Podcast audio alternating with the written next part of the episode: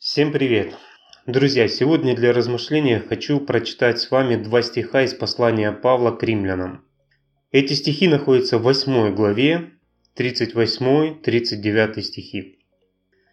«Ибо я уверен, что ни смерть, ни жизнь, ни ангелы, ни начало, ни силы, ни настоящее, ни будущее, ни высота, ни глубина, ни другая какая тварь не может отлучить нас от любви Божией во Христе Иисусе, Господе нашим.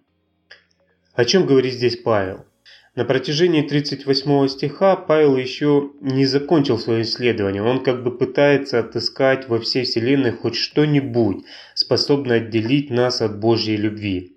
Но одно за другим все предположения рушатся.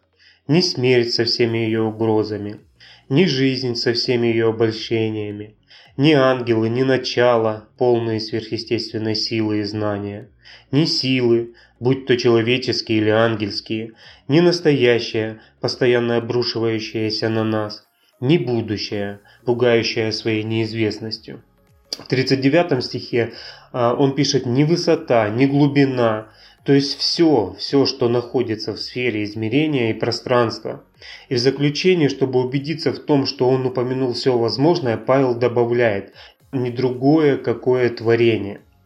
И последней фразой 39 стиха он ставит точку и приходит к следующему выводу.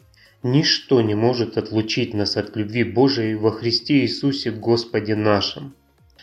Павел с полной уверенностью убеждает, что никакие обстоятельства, пусть даже самые неблагоприятные для христианина, не смогут повлиять и заставить нас отлепиться от Бога и пренебречь Его любовью.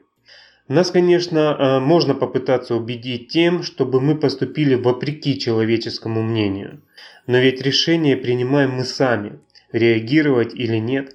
Нас можно оклеветать, лишить тех, кого мы любим, лишить здоровья, забросать грязью, посадить в тюрьму. Можно все у нас отобрать, но любви Божией никто не может лишить нас, кроме нас самих, кроме самого человека.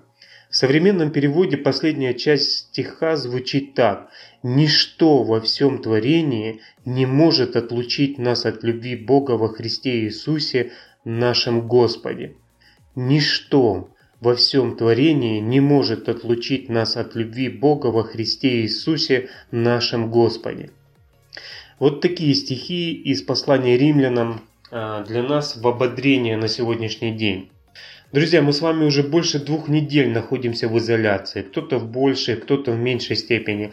Но все трудности еще впереди. Кто-то потерял работу, кто-то находится в болезни, кто-то чувствует одиночество. Крепитесь. Любовь Божия пусть наполнит ваши сердца и ваши дома. Я хочу поделиться с вами примером изоляции э, Александра Сергеевича Пушкина. Почти что наш современник. Почти что. Эта ситуация ничем не отличается от наших дней. Просто интересная историческая справка.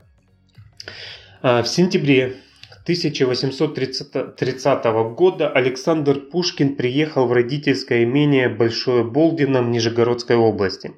Он собирался вступить во владение э, деревни, которую его отец дарил ему по случаю свадьбы. Еще в мае 1830 года Александр Пушкин и Наталья Гончарова объявили о своей помолвке, однако свадьба все лето откладывалась, а теперь появилось еще одно неприятное обстоятельство. Это карантины из-за начавшейся в России эпидемии холеры. Представьте его состояние, когда он узнает, что не может выехать обратно в Москву. 30 сентября Пушкин пишет об этом. «Мне объявили, что устроено пять карантинов отсюда до Москвы, и в каждом мне придется провести 14 дней. Сосчитайте хорошенько и притом представьте себе, в каком я должен быть сквернейшем настроении». Карантины тогда парализовали торговлю и вообще э, все передвижения внутри России. Э, год спустя Пушкин писал об этом такими строками. Карантины остановили всю промышленность, заградили путь обозам, привели в нищету подрядчиков и извозчиков, прекратили доходы крестьян и помещиков и чуть не взбунтовали 16 губерний. Согласитесь, очень похоже на наше время. Что мог сделать поэт в такое время для общества? Он сел за творчество. Этот период позже назовется самым продуктивным в его жизни, но и не оставил без участия местное население. Он прочел ободряющее слово для крестьян своего имения э, следующего содержания. «И холера послана вам, братцы, от того, что вы оброка не платите, пьянствуете, а если вы будете продолжать так же, то вас будут сечь. Аминь». Вот такое слово было у Пушкина. Несмотря на происходящее, Пушкин все же сумел оценить преимущество изоляции. Он писал позже, что за прелесть здешняя деревня. Вообрази, степень, степь да степь, соседи не души, езди верхом, сколько душе угодно, пиши дома, сколько вздумается, никто не помешает.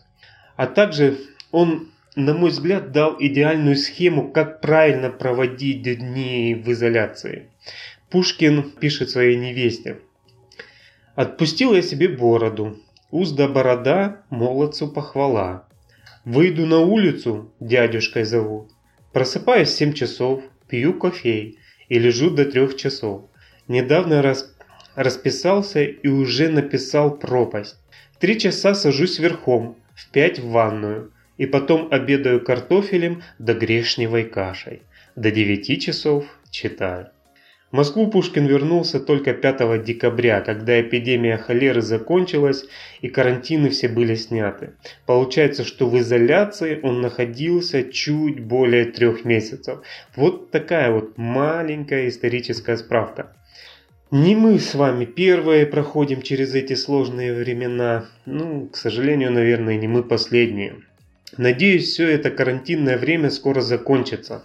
Но вопрос а, в том, какой след в нашей жизни останется после.